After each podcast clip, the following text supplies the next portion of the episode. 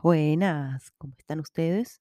Yo soy Laura Solorzano Silva y esto es Productividad Saludable, un espacio para reflexionar sobre nuestra relación con el trabajo y el rol de las empresas en la sociedad. Comencemos. Ando con un poco de alergia porque Santiago está particularmente húmeda. Hoy comienza el invierno. Estoy grabando este podcast un 21 de junio, día del solsticio de invierno. Así que ando tal vez con una voz media rara y un poco mocosa, así que les pido disculpas. Quiero comenzar hoy con un anuncio parroquial, dos anuncios parroquiales. El primero es que en esta nueva etapa de productividad saludable, pues me encuentro buscando eh, auspiciadores, patrocinios, así que si quieren ser anunciados en mi podcast, pues eh, escríbanme y hablemos, algo podemos hacer. Em, lo segundo es que en unas semanas voy a dar mis últimos talleres de productividad saludable, eh, mis talleres de gestión del tiempo, tal como los conocen. Porque, bueno, porque me estoy moviendo a una nueva etapa. Creo que esos talleres ya me trajeron mucho. Em, voy a hacer promoción dura estas, estas semanas, pero, pero bueno, ya sí, después de esto no daré más esos talleres, al menos no en vivo. Son talleres que van a cambiar de mucho formato, contenido, etcétera y estoy trabajando en eso. Y vamos al tema que nos compete el día de hoy. Los beneficios corporativos. Y esto viene a raíz de que, em, como he estado más en LinkedIn, me he metido a leer mucho algunas ofertas de trabajo de distintas áreas, ¿ok? No solamente en el área de comunicaciones y no porque yo esté buscando trabajo, sino porque eh, me llama mucho la atención he encontrado beneficios laborales eh, que casi, casi, casi, casi dicen que te vamos a pagar un sueldo a fin de mes, lo cual me parece bastante ridículo, ¿no? Em, hay empresas que te ofrecen como beneficio darte una computadora. Entonces, con Edu siempre hablamos de, eh, ¿será que el señor que va a trabajar en una construcción y va a manejar una grúa tiene que llevar su propia grúa? ¿O la empresa se la entrega, ¿no? Hay una línea rara entre estas nuevas generaciones, sobre todo en las empresas tecnológicas, que yo las veo como, en algunos casos, como un, un poco de beneficios que lo que buscan es que el empleado no se vaya nunca. Y para muestra, un botón, ¿no? Antes quiero aclarar que yo estoy 100% de acuerdo con los beneficios corporativos, creo que son necesarios, pero como le he dicho a mucha gente, Mientras más conozco otras empresas, más me gustan mis japoneses tradicionales, ¿no? Nosotros tenemos muy buenos beneficios, tenemos seguro de salud, tenemos bonos, distintos bonos en el año por rendimiento, tanto nuestro como de la empresa. O sea, si a la empresa no le va bien, nuestro bono es bajo, si a la empresa le va bien, nuestro bono es bueno. Em, antes de la pandemia teníamos un beneficio de gimnasio, por ejemplo, y otras cosas. Ahora no me acuerdo mucho cuáles son, pero, pero en verdad tenemos muy buenos beneficios. Además, trabajamos tres días en casa, dos días en la oficina, etcétera, ¿no? Y, em, pero he notado estos, eh, hay una tendencia, sobre todo en las tecnológicas, a convertirse como en, o en las tecnológicas o en las empresas tradicionales que quieren ser como una tecnológica, ¿no? Hay como una tendencia a, convertirse en secta. Lo primero es, eh, hay unos beneficios, por ejemplo, hay un artículo de Google, que salió un artículo de Google, un TikToker que se volvió viral el otro día y luego lo vi, lo encontré en un artículo en internet donde él hablaba sobre los beneficios de Google y los beneficios de Yelp, el trabajo en ambas empresas.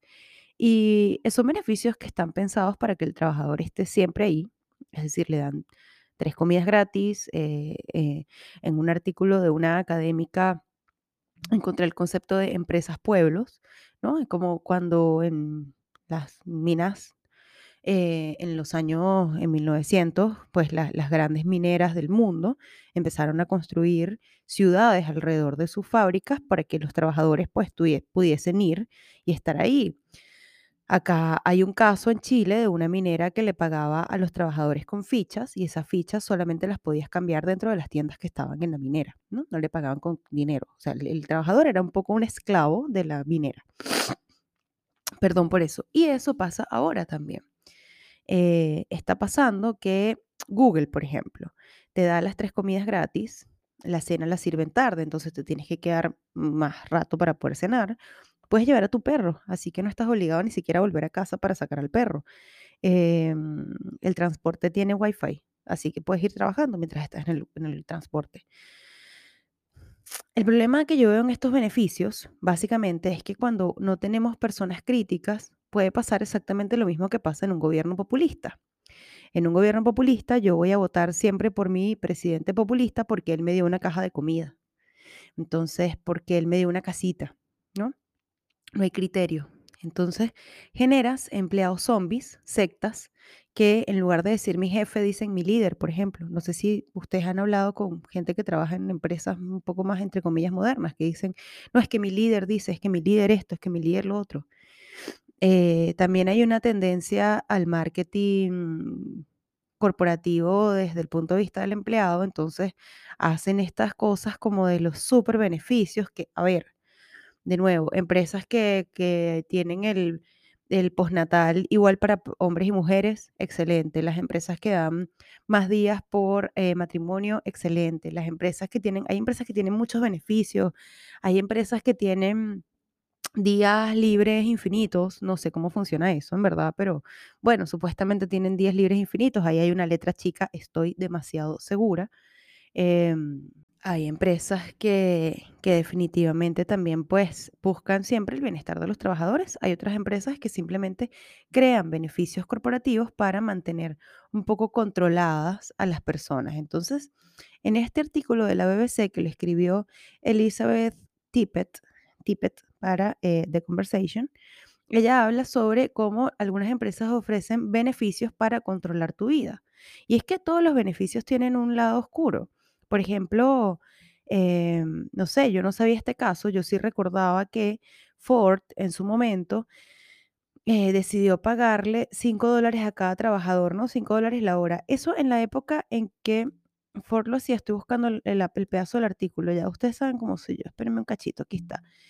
Eh, Henry Ford se hizo famoso por pagar a sus empleados, estoy leyendo el artículo, 5 dólares al día, eh, un salario extravagante para la época, pero esa no es la historia completa. Y ahí entonces ella cuenta, en realidad el salario cash, que, se- que- que líquido que recibían los trabajadores era 2.5, porque los otros 2.5 estaban divididos en beneficios. Em, pero además, eh, los trabajadores de Ford tenían que mantenerse, tenían que someterse a, un, una investigación, ¿no? Tenían que entrevistar a las familias, a los amigos. eh, una vez despidieron a una persona por haber tenido una boda polaca, por ejemplo. Esto lo estoy diciendo, esto es un artículo tomado para un, un libro, ¿no? Una investigación académica. Em, lo otro es eh, algunas empresas que te dan la computadora y el celular y con eso asumen que tú vas a estar disponible siempre eh, y que bueno, que tienes que estar disponible 24/7 porque yo te estoy dando el celular. O, o estas empresas como, a ver, ella dice aquí una cosa que me pareció, eh, cuando las empresas como Facebook, Dropbox, LinkedIn ofrecen comida gratis, no necesariamente lo hacen por el bienestar del trabajador. Em, muchas veces lo hacen para que el trabajador, para que la persona trabaje muchas más horas y que no se vayan de la oficina muy seguido, ¿no? Em, entonces, los beneficios corporativos eh, tienen un lado A y un lado B, tienen un lado claro y un lado oscuro, como todo. Eh, obviamente, pues hay muchos beneficios que son pensados para los trabajadores, que, so- que son positivos, que, que bueno, chévere, pero también hay muchos que, que están dentro de esta cosa llamada el capitalismo del bienestar, ¿no? Es esta cosa en la que te envuelven, en la que te dicen quédate trabajando hasta tarde y te pago pizza, te compro pizza y te pago el taxi, eh, y puedes llegar mañana una hora tarde, o estos beneficios. Este muchacho de Yelp, por ejemplo, contaba que él no recibía bonos, sino una vez que había vendido doce mil dólares al mes, y cuando le preguntó al jefe que si no podía, bueno, tener un sueldo más alto en lugar de tanto beneficio, le dijo que no, y que la razón por la que recibían ese, eh, ese bono después de doce mil dólares es porque ahí es donde llegaban a un punto de equilibrio con los beneficios eh, que él recibía, ¿no? Que si un barista haciendo eh, café, comida gourmet. Entonces yo me pregunto si lo que un trabajador quiere en verdad es como toda esta parafernalia o lo que quiere es que le paguen más y que la persona sea capaz de decidir, ¿no? Con su dinero. Es lo mismo que pasaba de nuevo en la época de las minas, en la época de la revolución industrial, cuando las empresas tenían que construirte una casa. Entonces tú tenías una casa que en realidad no era tuya, era de la empresa eh, y terminamos siendo, nos, nos tenemos que ir dan- dando cuenta que terminamos siendo como una fichita, ¿no? Dentro de una empresa. Y yo creo que las empresas tienen un rol fundamental, un rol que va más allá de simplemente dar empleo. Yo creo que las empresas tienen un rol social de entender que dentro de sus negocios hay seres humanos, ¿no? Cuán roto esté ese ser humano debido a su trabajo y al estrés que le genera, se ve afectado en todas las demás áreas de su vida. Entonces, si yo priorizo mi trabajo, descuido todas mis demás áreas. Y si la empresa en la que yo trabajo se enfoca en que yo priorice el trabajo, entonces yo estoy descuidando todas las demás áreas de mi vida, que es lo que hacen que una sociedad sea, em, que una sociedad sea buena. Y aquí en este artículo ella habla del historiador Christopher Post, que observó que todos los pueblos y empresas tienen una cosa en común, ninguno tiene municipalidad la compañía es el gobierno. Entonces ahí es cuando yo he hablado un poco de la dictadura corporativa, del populismo corporativo, que es cuando esta empresa pasa a ser eh, tu día a día, termina siendo como un gobierno y tratan de controlar tu vida, ¿no? Generan ambientes que buscan controlarte lo más posible. Y yo una cosa que he dicho eh, sobre productividad saludable es que mi objetivo, más allá de que ustedes aprendan a, a estar presentes y a vivir cada día de forma presente, es que reflexionen sobre el mundo en el que vivimos y sobre las empresas en las que estamos, ¿ok? Y ya para cerrar, eh, les traigo el consejo de la semana. Bueno, el consejo de la bisemana, porque como esto está saliendo cada, cada 15 días, y es la aromaterapia. Saben que yo no creía mucho en la aromaterapia. Eh, yo me parecía esa cosa, una cosa de hippies, eso no sirve. Hasta que luego recordé que pues yo siento olores y ese olor me lleva a casa de mi abuela, ese olor me lleva a la casa de mi mamá, ese olor me recuerda a una persona. Entonces, eh, estoy notando que hay mucha ansiedad, al menos a mi alrededor, de muchas personas que de repente el trabajo, la vida misma, la pandemia, etcétera, les genera mucha ansiedad. Yo ahí les recomiendo buscarse un aceitito esencial que lo venden en farmacias naturistas, doTERRA, lo que sea, cualquier aceitito por ahí que les guste y que les traiga de vuelta a este planeta, ¿no? Y me gusta mucho el aceite de naranja. Entonces, yo cuando me siento como agotada, como perdida, poco concentrada, me echo un spray tengo un spray que me hizo la mamá de mi amiga Ita, eh, bendita protección, eh, me, hizo un aceitito mm, para activarme muy bueno y yo ese me pongo mi bruma en la cara y ese olor me trae de vuelta a mí. Tengo un aceite de bergamota también que me ayuda mucho como cuando necesito concentrarme. Y lo que hace ese olor es que le recuerda a tu cerebro, ah, activa algo en tu cerebro, como el perrito de Pavlov. Así que mm, les recomiendo mucho eso, cuando estén perdidos, cuando estén poco concentradas, concentrados, cuando sientan ansiedad, bueno, busquen un olor que los ayude a traer, a, estar de vuelta en tierra, además de respirar, ¿no? Y ustedes saben que yo soy pro la respiración consciente y respiración activa. Así que mm, eso, eso fue todo hasta el día de hoy. Em, el próximo episodio creo que voy a hablar sobre la falta de tolerancia que tenemos ante la, poca tolerancia a la frustración, digo, que tenemos en algunos momentos en nuestros trabajos, ¿no? Y cómo la vida cambia, porque todo cambia. Muchas gracias por escucharme, por llegar hasta acá, por, por apoyarme. Recuerden darle, darle like en, en Spotify, dejarme comentarios en Apple Podcast y en Google Podcast, compartir este episodio en redes sociales con sus amigos, etiquetarme en Instagram como productividad-saludable y en LinkedIn, pues buscarme como Laura Solórzano Silva.